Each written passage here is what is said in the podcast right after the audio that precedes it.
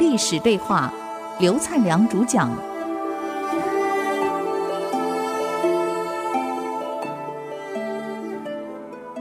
您所收听的节目是《与历史对话》，我是刘灿良。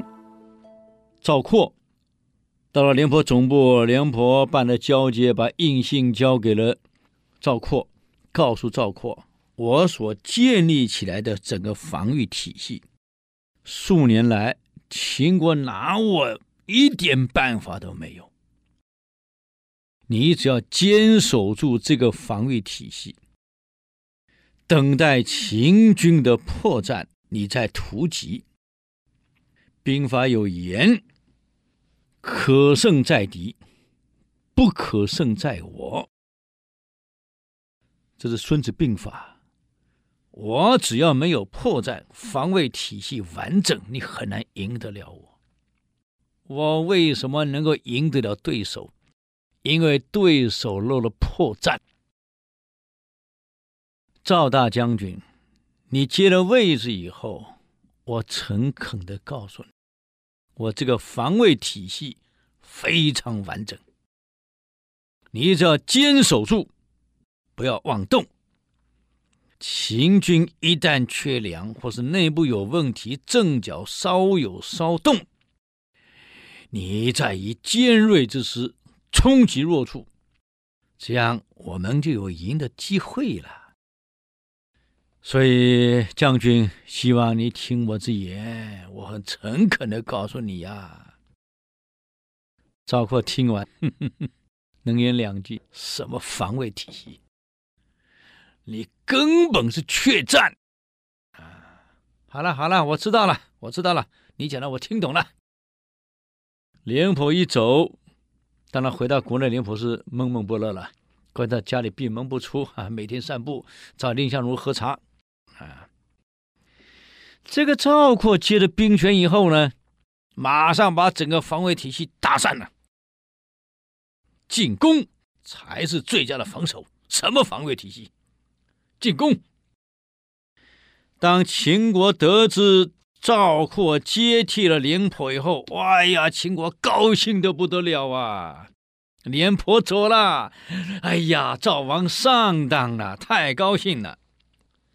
秦王知道赵括取代廉颇以后，马上秘密的命令白起为大将军、上将军，让王和当他的副将军。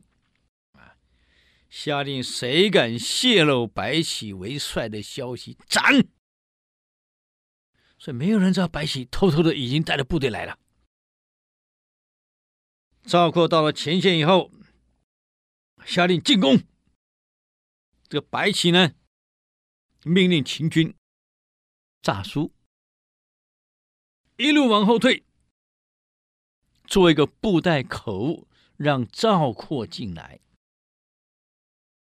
等赵括往前攻进了二三十里以后，白起再令两股部队埋伏在两边，啊，两万五千人的部队迅速切断你的后援，让你没有退路；再让五千骑兵切断赵括的粮道，这样你的退路被断，粮道被断，整个部队被分割成两段。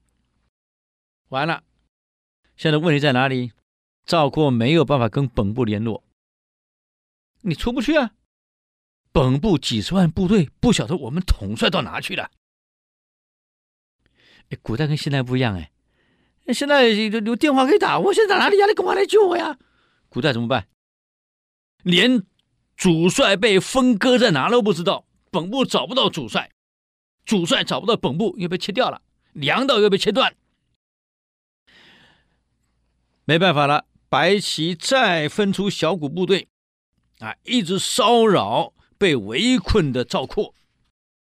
赵括到这个节骨眼，只好造堡垒、挖土地，以求自保，等待援兵。惨的是，这么一围就几天，粮食没有了。你出来打仗的时候，因为是突击嘛，也没有带那么多粮食，像粮食也没了。退又退不去，整个部队这个时候乱成一团了，史上记载已经乱到士族之间互相攻击，吃人呐、啊。这个时候，赵国知道自己的部队被困了，紧急向齐国求援。可是齐王拒绝了。为什么拒绝了？不是讲过了吗？于情不是讲了吗？你派人去秦国求和，秦国表面上礼遇你，而让所有各国使节团都看到，这赵国都来求和了，你们还帮什么忙？啊，他们快投降了，所以各国都认为。赵国已经向秦国求和，所以不需要这里帮他了。因此，他所有到各地求救的人去了以后，通通被拒绝。啊，这个时候有见之事，齐国有个大臣叫周子，周公的周，儿子的子，周子跟齐王说：“大王，他们来借兵借粮，你该借他呀？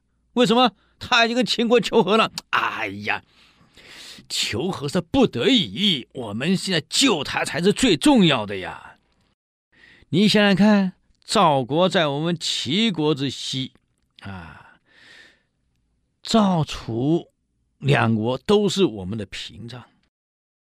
现在赵国一旦亡了，唇亡齿寒呐、今天赵国亡了，明天就轮到齐国了。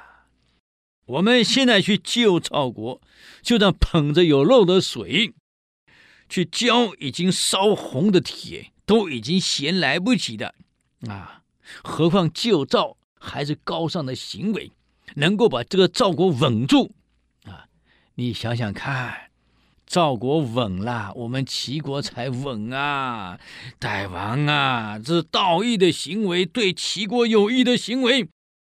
我们如果能帮赵国击退秦军，又可以闻名于天下，扬名于宇内，用道义去救一个将亡的赵国，又可以击退威武的秦国，你不去做？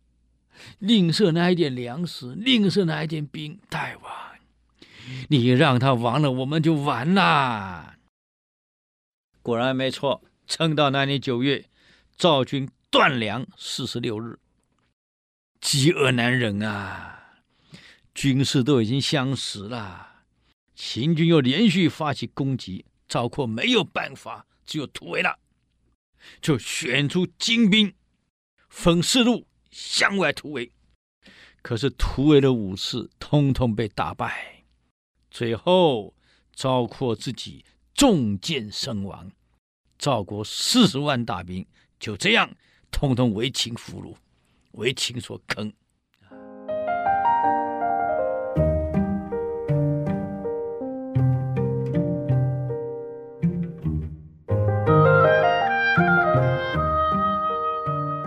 刚刚讲到赵括突击失败，本身也中箭身亡，就这样四十万大军为秦所俘。白起把这四十万大军活坑掉了，这一坑震撼了整个赵国，赵国从此以后一蹶不振。本来白起想乘胜一次把赵国拿下来。哎，人就是这样子，可能是天意吧。范雎啊，这担心白起功劳太大了，拿下整个赵国，就在秦王面前讲了两句不太好听的话，说什么白起，哎呀，所有战利品都拿到家里去了，他腐败贪污，而且拿下赵国，可能自认为赵王，哇，等等等等一堆。可赵襄王也想，也好像对呀。就这样把白起调回来了，再加上白起活坑人家赵族四十万，国际舆论不得了啊！没有人权，哇！尤其是美国、西欧都喊没有人权，活坑人家赵族俘虏四十万啊！这一喊，这个秦王也有点顾忌，哎，干嘛活坑人家四十万呢？就把白起给调了回来。白起回来以后，干脆闭门不出了，没有意思了。本来可以一举拿下赵国的，这下没戏了，就由王和等人带领部队继续围赵。那么赵国眼看四十万大兵没了，请问以前的生育能力虽然好，可是存活率不高啊。嗯，因为医药不发达嘛。一个国家有多少四十万部队？你想想看，哪里再来招四十万？壮丁都没了嘛。整个邯郸城是一片哭声啊。孩子没了，父亲没了，兄弟没了啊！哭声一片。眼看着秦国部队又不退，怎么办？最后没办法了，赵王只有请托他的叔叔了，平原君，拜托啊，你能不能到楚国讨救兵？你亲自出马。好，平原君一看国家这么危急了，我亲自出马。平常的食客这么多，我们都知道这个战国时代有四大君子，食客最多，齐国的孟尝君、魏国的信陵君、楚国的春申君、赵国的平原君。那么门客这么多，平常养他们干什么？需要的时候你可以帮忙嘛。决定挑领二十位有势的、有能力的、有胆识的、有智慧的，跟我去楚国。游说楚国赶快出兵救赵，挑来挑去，挑了十九个，就差一个。这时有个人出来了，叫毛遂。我想各位都听过毛遂自荐，对不对？他出来了，我去。可毛遂长得什么样子呢？个小小的，瘦巴巴的，又有点小儿麻痹。就这样一个瘸腿的人，长得又不怎么样，你们去呢？光长相就不好看。哎，平原君一看，你行吗？啊，平原君说了，在我养的这么多贤士里面，就像我口袋里面装了很多东西，只要有一个是锥子，尖锥子的，一定会钻出来，表示有能力的一定会被发现。可惜是你在我这儿三年了，从来没有人说过你有能力，也没有人称赞说你好。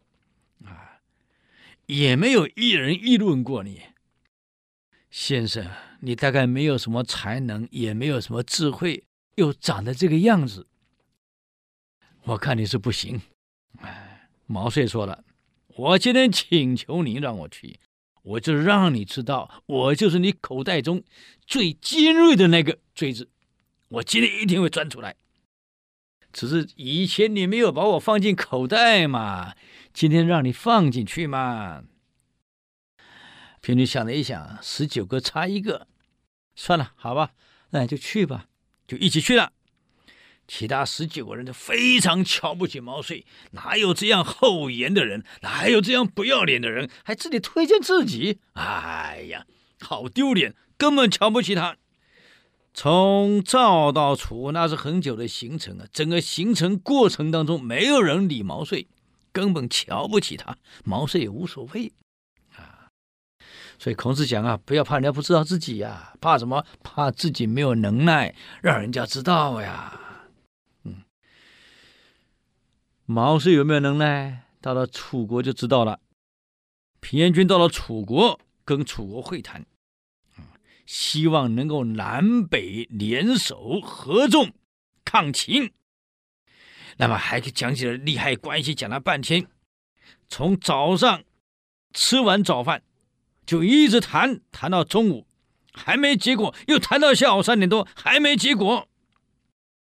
这个毛遂看到这种情形，你想谈判是戴王跟平原君两个坐在上面谈，他们二十个人坐在下面等，谈了一天了，上午八点多谈到下午四五点了，没结果。毛遂按捺不住了，手按着宝剑，冲上去了，冲到楚王的旁边，对平原君说：“南北合纵，利害关系，这本来两句话可以解决的事儿嘛，你们谈了一天，从早谈到午，从午谈到傍晚，还没谈个结果出来，这有什么用啊？啊，这白谈嘛！”这楚王大怒啊，非常生气啊，哪里来的啊？长得那个样子，你敢冲上来？无礼啊！还不给我下去！我在跟你主人谈话，你这吵什么？毛遂说：“按着宝剑在楚王面前，大声跟楚王说：‘大王，你现在敢斥责于我，是因为仗势你楚国人多兵多，对吧？我告诉你啊，现在你就在我对面啊，我进一冲你就没命了，没人能救你。你人多兵多有何用啊？啊，你的生命现在我手中，你搞清楚啊！何况现在我的主人在我前面，当我的主人，你能骂我，你凭什么资格骂我呀？你不是我的主人啊！你们弄清楚啊！当年商汤拥有的国土面积不过七十平方公里啊，一样统一中国，把夏桀给灭了。周文王的版图不过一百平方公里呀，一样把商纣给灭了，统一了中国。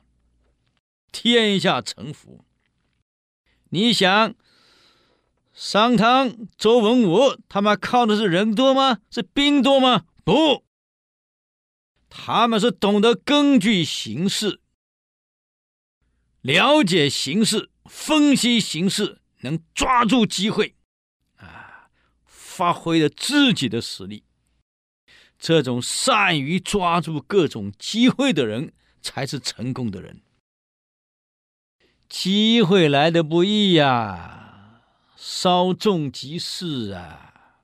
啊，所以他们国家这么小，实力这么弱，一样可以灭掉汤，啊，灭掉夏，统一中国。可是你们今天楚国呢？方圆五千里，部队一百万，这是可以称霸天下的雄厚资本。以楚国如此强大的国力，天下谁能挡得了？啊！可你们楚国却自甘堕落，啊！让秦国玩你们于股掌。